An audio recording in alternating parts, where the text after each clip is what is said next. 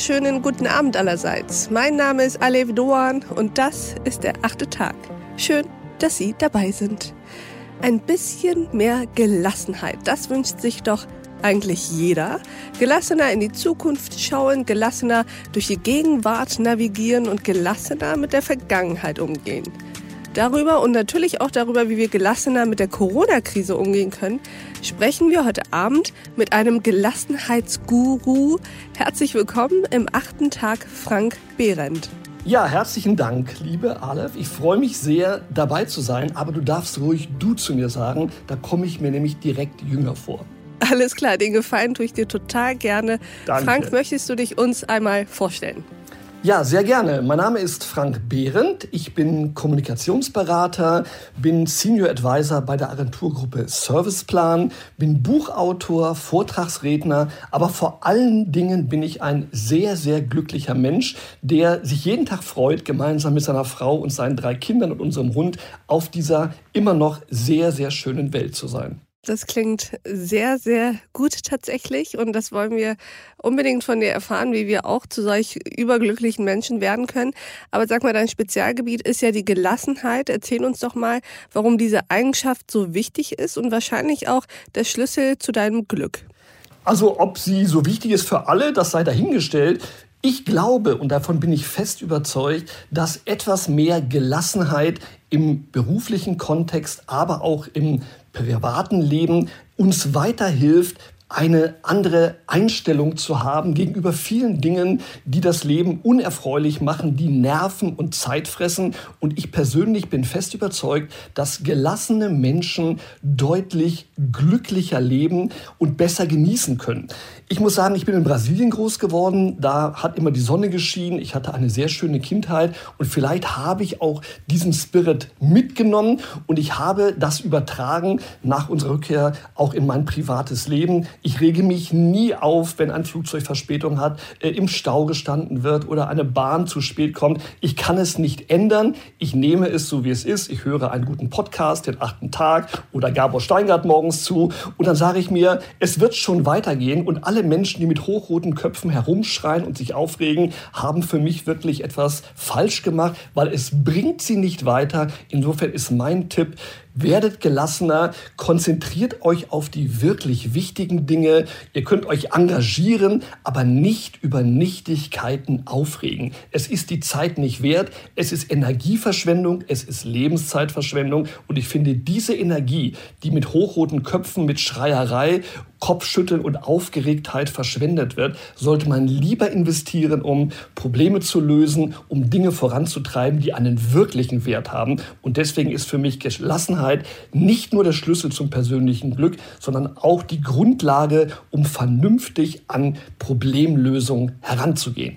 So, jetzt bin ich voll motiviert. Du könntest auch Motivationscoach oder so etwas werden. Bin ich, ich ja teilweise. Äh, hänge dir jeden Dafür zahlen um, ähm. Menschen mir Geld, ja. Weißt du, was das Problem ist, Frank? viele wissen ja, dass dieses sich aufregen und sich ärgern Zeit- und Energieverschwendung ist. Das Schlimme und das Fiese ist ja, man kann manchmal trotzdem sich nicht genug kontrollieren und verfällt trotzdem in diese Grübelei, in diesen Groll, in dieses Genervtsein.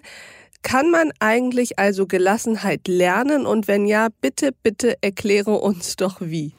Am Ende des Tages, das wird einem jeder Psychologe bestätigen, kann man alles lernen oder fast alles lernen, auch Gelassenheit. Ich bin sehr früh in Kontakt gekommen über einen Coach mit der neurolinguistischen Programmierung, dem sogenannten NLP. Und NLP besagt ja, dass ich durch mein Denken bestimmtes Verhalten beeinflussen kann. Und man spricht ja so gerne von sogenannten Ankern. Das heißt, wenn die rote Lampe angeht und ich dabei bin, mich aufzuregen, dann sagt immer der Coach, denke an einen Moment, in dem du dich sehr wohl gefühlt hast.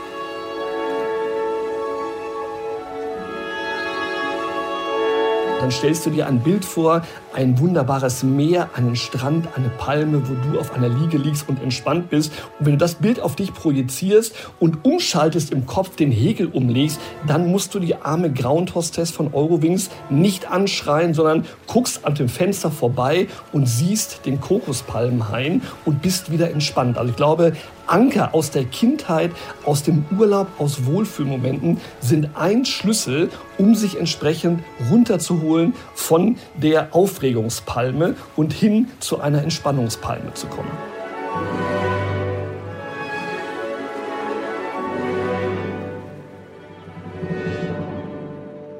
Das sind ja in der Tat sozusagen Akutmaßnahmen, die man im Fall der Fälle sofort anwenden kann. Hast du eigentlich schon mal Harry Potter gelesen? Na, ich habe Harry Potter gelesen. Ich habe mit meinen Kindern alle Filme mehrmals gesehen. Wir haben im letzten Urlaub die Harry Potter Bücher gelesen von Rufus Beck. Großartig, kann ich nur empfehlen. In der Siesta gemeinsam gehört als Hörbuch, wo dieser Mann 80 verschiedene Charaktere nachmacht. Sensationell. Also Harry Potter ist magisch im wahrsten Sinne des Wortes. Ich frage deshalb und mache einen ganz kurzen Harry Potter Exkurs mit dir, weil mir gerade eingefallen ist, diese Ankermomente, von denen du erzählt hast, also dieses sich selbst dazu zwingen, an andere Dinge zu denken, an andere Dinge, in denen man sich besonders wohlgefühlt hat, ist ja tatsächlich auch wie der Zauberspruch Expecto Patronum, jetzt oute ich mich gerade als Harry Potter Nerd, wow. wie der wirkt, wenn man sich vor Dementoren schützen will. Da muss man nämlich eben auch an besonders glückliche Momente denken. Now, are you sure about this, Harry? You know this is very advanced magic, well beyond the ordinary wizarding level. I'm sure. Well, everything's prepared. Now, the spell I'm going to try to teach you is called the Patronus Charm. Did you ever hear of it? No? Well, Patronus is a kind of positive force, and for the wizard who can conjure one, it works something like a shield with the Dementor feeding on it rather than him. But in order for it to work, you need to think of a memory. Just any memory, a very happy memory, a very powerful memory. Can you do this? Yes. Very well. Close your eyes. Concentrate.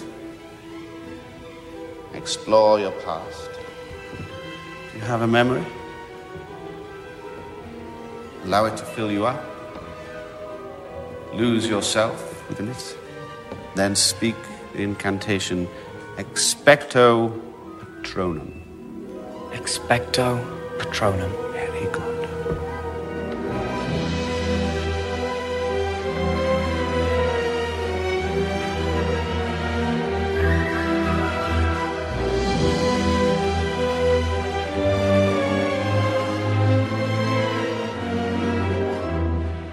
Ja, also das finde ich, ich bin ja eh auch ein großer Harry Potter-Fan, weil ich natürlich John K. Rowling eine faszinierende Frau finde, allein was sie sich da ausgedacht hat. Und genau darum geht es. Und das ist eigentlich, ich bin ja auch ein großer Verfechter meiner Jugendidole, ob das jetzt Han Solo oder Luke Skywalker bei Star Wars waren. Auch das waren ja Leute, die letztendlich mit unterlegenen Mitteln immer etwas mhm. geschafft haben, dann das böse Darth Vader zu besiegen, weil sie mutig waren, weil sie schlaue Lösungen gefunden haben. Und ich glaube, das ist der Schlüssel, dass man letztendlich anders denkt, Glücksmomente rekapituliert und sich daran orientiert. Und ich glaube, das ist auch für das Alltagsleben, gewisse Rituale zu schaffen, den Tag morgens, wie ich es tue, mit einem Espresso auf der Terrasse bei jedem Wetter beginnen und einfach mir zu sagen, das Leben ist schön.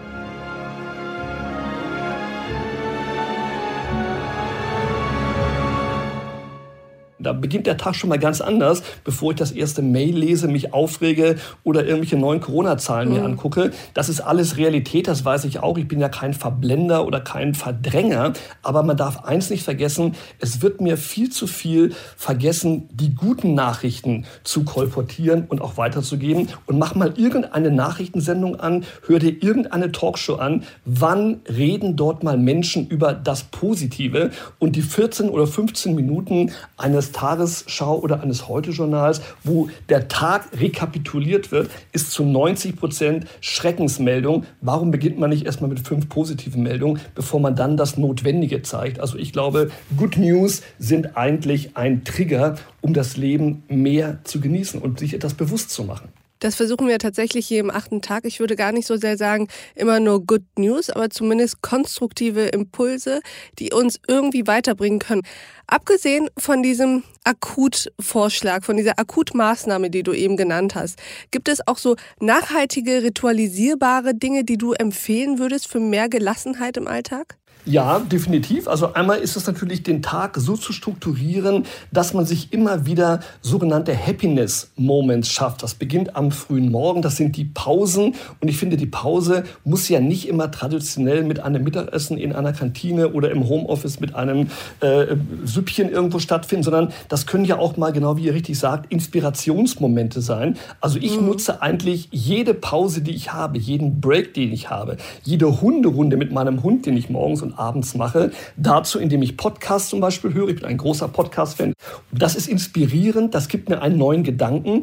Und ich finde auch solche Dinge, ich schreibe jeden Abend, das hört sich vielleicht kitschig an, aber es ist toll, ein sogenanntes Glückstagebuch, wo ich die hm. Dinge aufschreibe, die mir an diesem Tag positiv begegnet sind. Das sind Menschen, die mich überrascht haben, weil sie mich an der Ampel vorgelassen haben, die mich gefragt haben, ob sie mir äh, beim Einladen helfen können, die sich bedankt haben und sagen, sie haben aber ein schönes Sakko an oder was auch immer. Also eigentlich nette Momente, die überraschend daherkamen, die sich nochmal am Abend zu Gemüte zu führen. Und das Interessante mhm. ist, äh, Aleph, wenn du dir am Monatsende 30 Tage oder im Februar 28 mal durchliest, die fünf, sechs Zeilen, die positiv waren, da bist du überrascht, wie viel tolle Dinge dir in diesem Monat passiert sind. Und das gibt dir einen Blick auf die Welt, auch wenn es deine kleine eigene ist, die du dann mhm. aufziehst. Und das gibt dir eine sehr große Kraft und Energie. Und damit kannst du es weitergeben. Und ich bin ja jemand, der gerne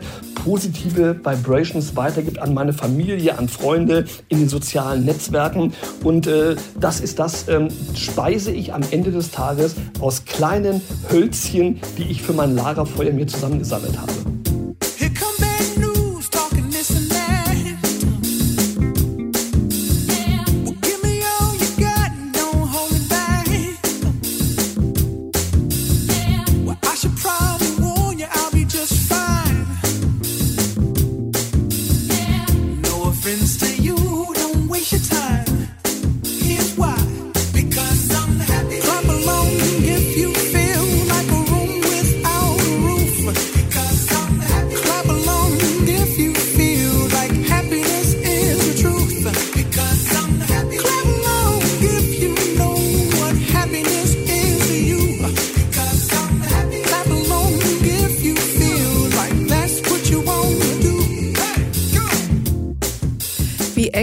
Sagen, ist eigentlich Gelassenheit daran geknüpft, wie sehr sich jemand ernst nimmt oder nicht. Also je ernster sich jemand nimmt, umso weniger gelassen ist er doch wahrscheinlich, oder?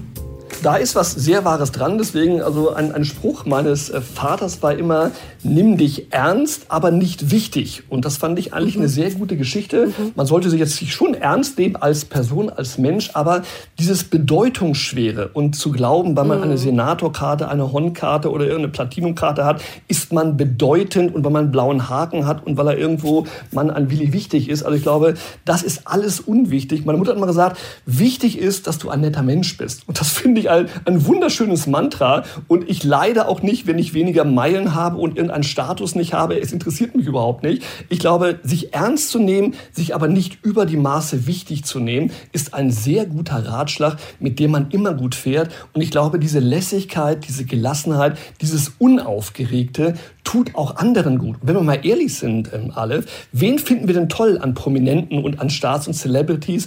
Immer die, die ganz normal geblieben sind, die keine Allüren haben, die nicht rumspinnen, die mit Komparsen am Filmset äh, ein Bierchen trinken, ganz normal reden. Das beeindruckt die Menschen. Das Rumgespinne, das Wichtiggetue, das Learjet, rote Teppich und äh, Glänz und Glimmer und Insta-Posing, das ist gar nicht relevant. Am Ende des Tages beeindruckend tut eine gelassene Attitüde von Normalität. Und das macht Menschen sympathisch. Diese Attitüden, die du eben genannt hast, die sind ja nicht nur unangenehm, sondern bei mir erwecken die eher den Eindruck, okay, da hat es einer anscheinend nötig. Definitiv. Und andersrum äh, gibt es ja nichts Angenehmeres auf dieser Welt als ausgeglichene Menschen. In diesem Fall nochmal ein lieber Gruß an deine Mutter, denn das ist wirklich eines der schönsten Mantras, die ich gehört habe. Das Wichtigste ist, dass du ein netter Mensch bist. Ich wünschte mir, das würden mehr Mütter ihren Kindern sagen. Lass uns mal ganz kurz über die aktuelle Lage sprechen. Gibt es aber trotz allem, Frank, nicht auch Krisen oder Situationen, in denen wir uns Gelassenheit eigentlich nicht leisten können sollten, die so ernst sind, dass jede Gelassenheit irgendwie unangebracht erscheint?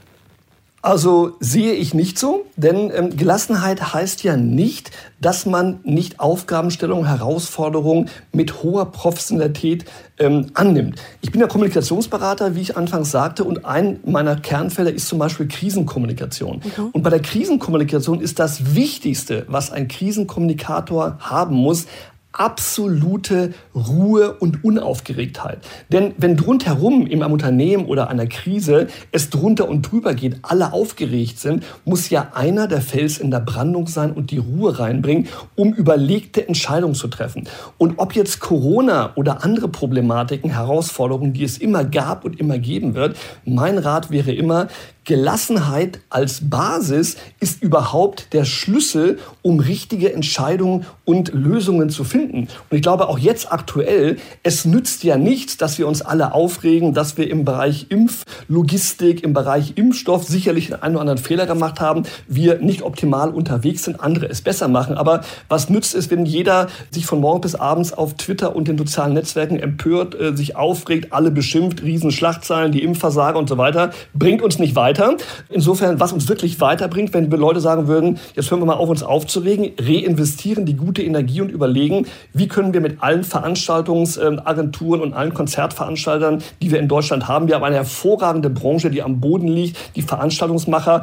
Teilweise gab es solche Geschichten, dass Eventim auch zum Beispiel äh, die Impfterminvergabe in Schleswig-Holstein gemacht hat. Warum machen wir nicht ein Bündnis? Es gibt das Bündnis Alarmstufe Rot, wo die Veranstaltungsagenturen sagen, wir sind bald nicht mehr da. Nutzt doch die diese Tausenden von großartigen Menschen, die Rockkonzerte für 80.000 Leute organisiert haben, völlig problemlos. Warum nutzt man die nicht, um zu sagen, das sind Profis, die sorgen dafür, die machen Konzepte, wie wir Impflogistik, Impfherangehensweisen orchestrieren, damit es funktioniert. Das wäre für mich eine positive Energie, aber das fußt auf einer Ruhe, auf einer Gelassenheit, weil nur auf der Basis der Ruhe kann ein konzentriertes, ein vernünftiges Denken funktionieren reagieren, weil alles andere sind hektische Ad-Hoc-Entscheidungen, die unter Druck und Panik entstehen und die haben noch nie zu einem vernünftigen Ziel geführt.